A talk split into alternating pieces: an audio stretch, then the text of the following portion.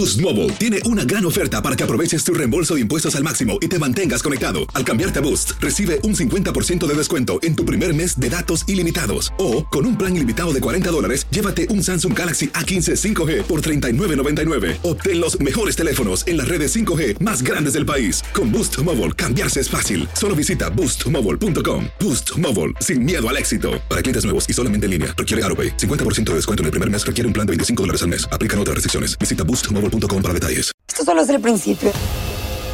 Porque lo mejor. Esto no se va a quedar así. Lo más impactante. ¿Por qué? Soy tu madre. Esta mujer me robó. Por favor, abre tus ojos. Está por venir en. ¡Pablo! ¿Entendiste? Tu vida es mi vida. De lunes a viernes a las 8 por Univisión. Y eso sí que amerita un brindis, ¿no crees? Hola, soy Jorge Ramos y a continuación escucharás el podcast del Noticiero Univisión. Bienvenidos, soy Ilia Calderón y estas son las historias más importantes del día. Hola, hoy es el viernes 11 de febrero y estas son las principales noticias. La Casa Blanca advirtió que Rusia podría invadir a Ucrania en cualquier momento y envió un mensaje urgente a los estadounidenses que residen en ese país. Any American in Ukraine should leave as soon as possible and in any event in the next 24 to 48 hours. La Administración Federal de Alimentos y Medicinas retrasó la aprobación de la vacuna anti-COVID de Pfizer para niños menores de 5 años. Dice que necesita más información. Una corte de Nueva York sentenció a cuatro miembros de una red que traía mujeres de México para prostituirlas. Hablamos en exclusiva con algunas de las víctimas. ¿Por qué no corrí? Estaba la policía ahí. El presidente mexicano Andrés Manuel López Obrador detalló públicamente los supuestos ingresos de Carlos Loret de Mola. El periodista mexicano le respondió que lo pone en riesgo al revelar lo que llamó montos inflados y falsos de lo que gana. Y atención a la fiebre del Super Bowl. Aunque disminuyen los casos de COVID, las autoridades advierten del peligro en las grandes concentraciones y recomiendan cautela. Este es Noticiero Univisión con Jorge Ramos e Ilia Calderón. Hola, muy buenas noches. Hoy está aquí en el noticiero Patricia Llana. Patricia. Gracias, Jorge. Como siempre, un gusto. Vamos a comenzar con la advertencia de la Casa Blanca de que Rusia podría invadir a Ucrania en cualquier momento. Efectivamente, es una advertencia que nos afecta a todos y que de inmediato golpeó la bolsa de valores y disparó aún más los precios del petróleo. El presidente Biden pidió a los estadounidenses en Ucrania que abandonen ese país en las próximas 24 o 48 horas. Pedro Rojas nos dice en qué se basa el anuncio de la Casa Blanca. El presidente Biden partió este fin de semana a la residencia presidencial de Camp David, pero su agenda podría verse totalmente trastocada si Rusia invade a Ucrania. El asesor de seguridad Jake Sullivan dijo que informes de inteligencia le llevan a concluir que el ataque bélico ocurrirá dentro de 24 y 48 horas y los estadounidenses civiles que aún están en esa región deben abandonar Ucrania inmediatamente. No sabemos exactamente qué va a pasar, pero el riesgo es alto y la amenaza es inmediata, destacó Sullivan. Los ejercicios militares que Rusia y Bielorrusia llevan a cabo estos días han elevado las alertas, dijo Sullivan, e informó que todo indica que el ataque a Ucrania podría ocurrir antes de que culminen los Juegos Olímpicos de Invierno en China. Estamos observando el aumento de nuevas fuerzas rusas llegando a la frontera de Ucrania, agregó. Más temprano, Biden, los líderes de Europa y de la OTAN sostuvieron un encuentro virtual para debatir las sanciones económicas que impondrían a Rusia si ataca. Mientras tropas rusas rodean el este, noreste y sureste de la frontera de Ucrania, las tropas aliadas de Europa y la OTAN se están posesionando las naciones vecinas al oeste y el Pentágono anunció que enviará una brigada adicional de 3.000 paracaidistas a Polonia. JD Gordon, quien fue vocero del Pentágono, dice que ese es un movimiento apropiado. Yo creo que el presidente Biden no quiere aparecer débil contra Rusia. Entonces él está empujando contra Vladimir Putin enviando tropas a Polonia y Rumania. Ante la escalada del posible conflicto, Israel ordenó hoy la salida de su personal diplomático de Ucrania. Pedro Rojas está en Washington. Pedro, te saludamos y como decíamos, es evidente que aumentó y la preocupación sobre esta posible invasión a Rusia, pero ¿hay todavía espacio para la diplomacia?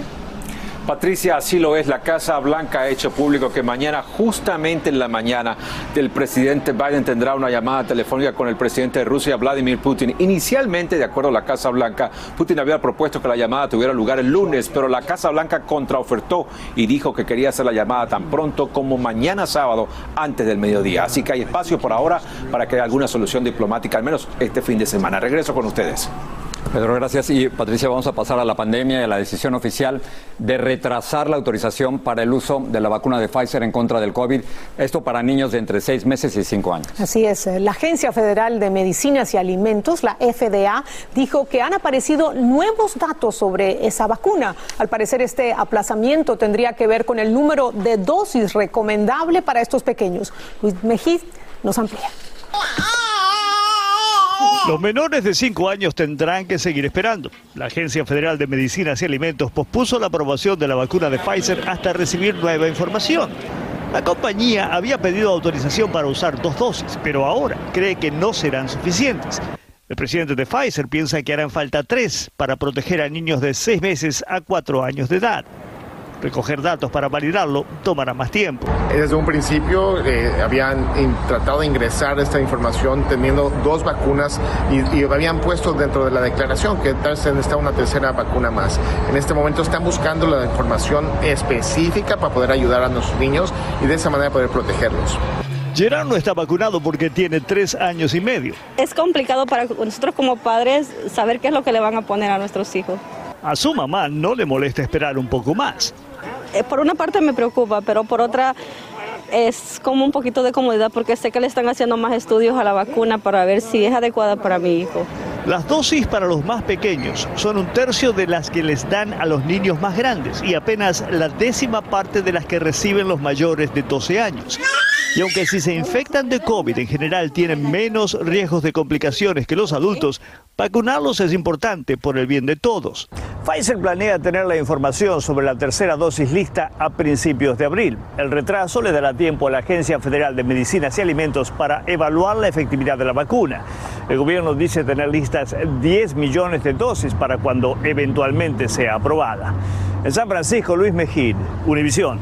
Hay más sobre este tema. El refuerzo de la vacuna en contra del COVID pierde efectividad luego de cuatro meses, aunque previene la hospitalización de quienes lo reciben. Esto lo indica un nuevo estudio. Este estudio concluyó que tanto el refuerzo de Pfizer como el de Moderna pierden vigencia al cabo de 120 días. Y el gobierno aprobó un nuevo tratamiento de anticuerpos monoclonales del laboratorio Lilly que parece funcionar en contra del Omicron. Los anticuerpos monoclonales imitan la capacidad del sistema inmunológico para combatir infecciones peligrosas como el coronavirus. Y en Canadá, las autoridades de Ontario declararon el estado de emergencia en respuesta a los bloqueos de camiones en Ottawa y los puentes que unen a este país con Estados Unidos. Dijeron que adoptarán una legislación para castigar a los que están interfiriendo con la libre circulación de personas y mercancías. Los camioneros canadienses protestan por restricciones relacionadas al COVID, pero hoy un juez ordenó el cese de los bloqueos. En Nueva York se realizaron protestas en contra de los mandatos de vacunación. El alcalde Eric Adams amenaza con despedir entre 3.000 y 4.000 empleados municipales que no se han inoculado en contra del COVID. Los despidos podrían comenzar este mismo viernes porque ya venció el plazo que la ciudad les dio para vacunarse. El alcalde anterior, Bill de Blasio, adoptó el mandato y el 95% de los trabajadores lo acataron. Y también en Nueva York, una corte federal de Brooklyn sentenció entre 25 y 40 años de cárcel a una red integrada por los Meléndez Rojas, una familia que prostituía jovencitas que traía con engaños desde México. Blanca Rosa Vilches conversó en exclusiva con una de las víctimas, quien le contó su escalofriante historia. Para Dalia es el final de una pesadilla escuchar la sentencia a sus captores en esta corte de Brooklyn. Ah, por lo menos me siento libre. Me siento, que me han quitado un peso encima de mí. No te preocupes, no te vamos a hacer Dalia tiene ahora 25 años. A los 14 cruzó la frontera con un enamorado sin saber que él era parte de una red familiar de prostitución que la mantuvo cautiva junto a otras jóvenes durante tres años y medio. Recibieron abuso físico muy, muy fuerte. Ah, fue necesario ah, tener sexo con miles y miles de hombres. Las autoridades calculan que solo con Dalia la banda ganó más de un millón de dólares. La red de prostitución a su vez contrataba a choferes aquí en Queens, quienes se encargaban de trasladar a las jovencitas hacia los clientes. Además, los propios choferes hacían propaganda portando unas tarjetas que decían Chica Cards. Los choferes se aseguraban de que ellas les entregaran el dinero ganado. Siempre me he preguntado por qué no escapé antes. ¿Por qué no corrí? Estaba la policía ahí. Era por miedo. Porque a mí me metieron ese miedo de decirme, si tú vas a la policía te van a arrestar, te van a deportar. Bajo esta táctica del miedo operan los traficantes de humanos. El año pasado se arrestaron 2.360 y 720 víctimas fueron rescatadas por las autoridades. Las recogen por la mañana. Benitirado realiza este trabajo desde hace 17 años. Y como las muchachas no saben las leyes de aquí, ni la cultura, ni el sistema, claramente eso es lo que ellos creen. Y puedes uh, hablar con un policía escápate, pide ayuda. Es el mensaje que Dalia quiere transmitir a otras víctimas como ella. En Nueva York, Blanca Rosa Vilches, Univisión. Qué historia tan dura. El presidente Joe Biden está proponiendo transferir unos 7 mil millones de dólares de los activos del Banco Central afgano congelados en el sistema bancario de los Estados Unidos. Este dinero se usaría para financiar la ayuda humanitaria a Afganistán y a compensar las víctimas de los atentados del 11 de septiembre del 2001. Y continúa siguiendo muy de cerca la tragedia de la familia venezolana que perdió a su bebé tras ser alcanzado por una bala de la Guardia Costera de Trinidad y Tobago contra una embarcación con migrantes venezolanos. Pues bien, hoy el primer ministro de ese país calificó la acción como legal y apropiada y descartó que se tratara de un asesinato. Vilma Tarazona está en Trinidad y pudo conversar de nuevo con el padre del niño y nos tiene lo más reciente. Dana no se despega de su padre. No habla mucho desde que su hermanito murió en los brazos de su madre cuando los guardacostas dispararon a la embarcación en la que venían rumbo a Trinidad y Tobago. Jeremy Santoyo, el padre, dice que pasa sus noches en vela pensando en su hijo muerto. Me siento mal, amanecí bien porque tengo mi hija, ¿verdad? Pero igual me acuerdo de mi hija y me hace falta. Nos contó que visitó a su esposa Elvis en el hospital. Dice que será sometida a una cirugía como consecuencia de sus heridas. Ella lo que me dijo fue que le iban a, eh, el jueves tenía que reunirse a la familia porque le van a operar. Le van a poner unos tornillos, unas cosas, unos clavos. Pudimos entrar al hospital donde está recluida. Es un centro médico rural apartado de la capital de Trinidad y Tobago, lo que ha dificultado la visita de los familiares. Dice que vio a su esposa muy acabada física y emocionalmente. Está flaca y preocupada y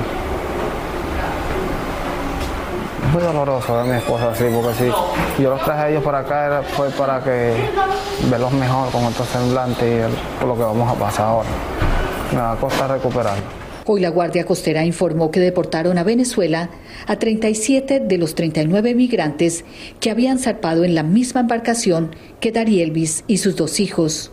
Por ahora, a Jeremy Santoyo, su esposa e hija, les permitirán quedarse en este país después de que él pidió asilo. Yo lo que pido es que Trinidad se ponga la mano en el corazón. Tienen que ver que lo que ocurrió no, no es nada bueno. Jeremy dice que vive un día a la vez. Yo esperaba recibirlos a ellos vivos, no que me llevaran a mi hijo muerto. ¿Entiendes? Cosas muy tremendas y Solo Dios me está sanando. Me da más fuerza. El cuerpo del pequeño Yarelvi, de un año de edad que murió asesinado por la Guardia Costera, llegó hoy a esta funeraria y por razones legales tendrá que ser sepultado en este país. En Arima, Trinidad y Tobago, Vilma Tarazona, Univisión. El presidente de México condenó el asesinato de un periodista, pero intensificó su polémica personal contra otro. Una violenta emboscada dejó nueve policías heridos en Phoenix, Arizona. Y por aire, mar y tierra se ultiman las medidas de seguridad para proteger a los asistentes al Super Bowl este domingo en Los Ángeles. Esto solo es el principio. Porque lo mejor. Esto no se va a quedar así. Lo más impactante. ¿Por qué? Soy tu madre. Esta mujer me robó. Por favor, abre tus ojos. Está por venir en ¿Entendiste? Tu vida es mi vida. De lunes a viernes a las 8 por Univisión. Y eso sí que amerita un brindis, ¿no crees? Estás escuchando el podcast del Noticiero Univisión. Los ataques mortales contra la prensa continúan en México. El asesinato del periodista Ever López Vázquez en un estudio de grabación en Oaxaca tiene conmocionado al país. Con este son seis periodistas asesinados en lo que va de este año. Y en medio de esta crisis, el presidente Andrés Manuel López Obrador escaló su confrontación con los comunicadores y atacó al periodista Carlos Loret de Mola, que ya le respondió. Desde la Ciudad de México, Jessica Cermeño nos muestra lo ocurrido. ¡Le callaron la boca a un hermano periodista! Con este dolor, familiares y amigos velan el cuerpo de Ever López Vázquez en Salina Cruz, en el estado mexicano de Oaxaca. El periodista de 39 años fue asesinado en su estudio anoche. Y pues acá estamos, está cumpliendo. Él dirigía el portal Noticias Web, donde denunció anomalías del gobierno local y ya había recibido amenazas. Los policías detuvieron a dos hombres en flagrancia por su muerte. Hoy en su velorio, su hermano, también periodista, exigió justicia. Nos sentimos consternados porque pues ya no hay esa, esa libertad con la que uno puede eh, realizar su trabajo. Con esta muerte suman ya seis los periodistas asesinados este año en México, lo que ha convertido al país en el más peligroso en el planeta para ejercer el periodismo, según Reporteros Sin Fronteras. Esta mañana Andrés Manuel López Obrador condenó el asesinato. Se está mejorando el mecanismo de protección a, polici- eh, a periodistas. Pero luego el presidente explicó su visión de informar. No hay medio entre estar con el pueblo y tener como ética la verdad o ser un mercenario. Y dio a conocer el supuesto salario de Carlos Loret de Mola, uno de los periodistas que presentó el reportaje que reveló que el hijo mayor del gobernante vivió un año en una casa en Houston, propiedad de un alto ejecutivo de una empresa contratista de Pemex. ordena a Hacienda que me revise, ahí delante de todos, frente a las cámaras, cometiendo varios delitos y violando varias leyes como si nada. ¿Y todo por qué? Porque no puede explicar la riqueza de su propio hijo. Loret aseguró además que la revelación lo ha puesto en peligro a él y a su familia. Además, W Radio, una de las empresas donde trabaja el periodista, externó en un comunicado su preocupación por las revelaciones del presidente y calificó de intimidación y abuso de poder utilizar los recursos del Estado en represalia por el trabajo periodístico. En la Ciudad de México, Jessica Cermeño, Univisión. Muy mala señal por donde quiera que se lo mire. Seguimos en México. La llamada Guerra Sucia fue un periodo de persecución del gobierno contra grupos insurgentes que se extendió por décadas. Ahora, una comisión de la verdad intenta investigar esa época oscura. Juan Carlos Aguiar tiene un adelanto. Aleida Gallangos y Juan Carlos Hernández son dos hermanos que crecieron en familias diferentes. A mis 16 años es cuando yo me entero que pues era hija adoptiva. Sus padres desaparecieron en 1975 y por años ellos se han hecho muchas preguntas. ¿Quién los mató? ¿Dónde los mataron? Este, ¿Qué hicieron con ellos? Ellos exigen que el gobierno abra los archivos secretos de los militares donde podrían esconderse las respuestas. ¿Por qué? Porque el gobierno no tiene la voluntad de esclarecer esos hechos que pasaron. La historia completa en aquí y ahora este domingo a las 7 de la noche, 6 en el centro. Nueve policías de Phoenix resultaron heridos en un tiroteo cuando fueron a rescatar a un bebé de la puerta de una casa. Ninguno de los policías corre peligro de muerte, la criatura está ilesa. El atacante y una mujer que estaba en la vivienda murieron. El pasado fin de semana el Partido Republicano dijo que el ataque al Capitolio el 6 de enero del 2021 era un discurso político legítimo, eso dijeron. Pero ¿cómo se le puede llamar así cuando cinco personas murieron?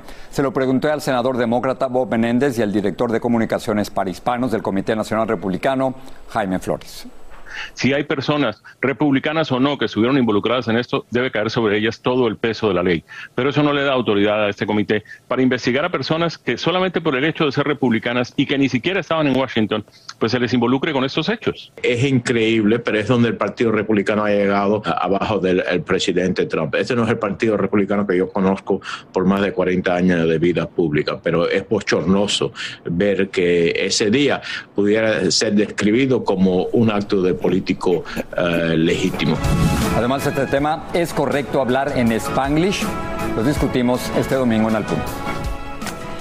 Bueno, y Los Ángeles ya ajusta los últimos detalles para blindar la ciudad de varios anillos de seguridad por aire, por tierra y por supuesto también por mar, con miras al Super Bowl que se disputa este domingo entre los Rams y los Bengals. Unos 400 agentes de seguridad van a vigilar las calles y tratan de prevenir peleas entre los aficionados de ambos equipos. Ahora, el, problema es cuando cuestan los boletos. Los que no lo tengan van a pagar muy caras y además hay que pagar el estacionamiento.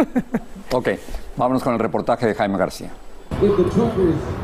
En vísperas del Super Bowl 56, Los Ángeles vive la emoción de la fiesta más grande del fútbol americano. Yo los voy a los Rams. Pues sí, estoy emocionado a ver si ojalá que este año ganen. Después de dos años de pandemia, el Supertazón ha venido como un respiro de alivio para muchas personas. Sí, el ambiente yo siento que ya se pone más, más bonito. Hay mucho negocio también para nosotros, mucha venta también. Una encuesta encontró que más de la mitad de los californianos han decidido no organizar grandes reuniones familiares y de amigos para presenciar el Super Bowl. Esto es bastante importante y muy bueno porque indica que las medidas uh, y restricciones que hemos tenido, mucha gente las está tomando a pecho. Y mientras se prepara el estadio SoFi para el Super Bowl, ya se han redoblado las medidas de seguridad por aire, mar y tierra. No hemos tenido información que algo viene de amenaza, pero queremos prevenir. Se estima que más de 150 mil visitantes están llegando a Los Ángeles, algunos todavía buscando un boleto para asistir al Supertazón. 75% de todas las ventas solo ayer en las 24 horas eran de California. Este especialista de la compañía de boletos oficial de la NFL nos confirmó que el precio de las entradas son las más altas en la historia del Super Bowl. El precio promedio está en 8 mil dólares. Estos cajones de estacionamiento gratuito localizados a media milla del estadio se están cotizando como nunca antes para el domingo. El estacionamiento ahora está en casi 250 dólares empezando. Y en el estacionamiento del estadio SoFi se pueden pagar hasta 5 mil dólares por un lugar. Y para aquellos aficionados de sangre fría que todavía piensan arriesgarse a conseguir un boleto el día del Supertazón, la recomendación es que no busquen a los revendedores, que les ofrezcan boletos de papel, porque en este Super Bowl no existe el papel, todos los boletos son electrónicos. En Los Ángeles, Jaime García, Univisión. ¿Qué tal, eh? Pagas 8 mil dólares, te llevas tu boletito y entonces vas a la puerta y te dicen, perdón, no Ese puede no es pasar. el ese baño. no es. Hay que verlo, hay que verlo, que sea por los comerciales y el show de medio Y tiempo. regresas y el del estacionamiento te dice 250, por favor. Gracias, buenas noches. Gracias. Noticiero Univisión, siempre a tu lado. Así termina el episodio de hoy del podcast del Noticiero Univisión. Como siempre, gracias por escucharnos.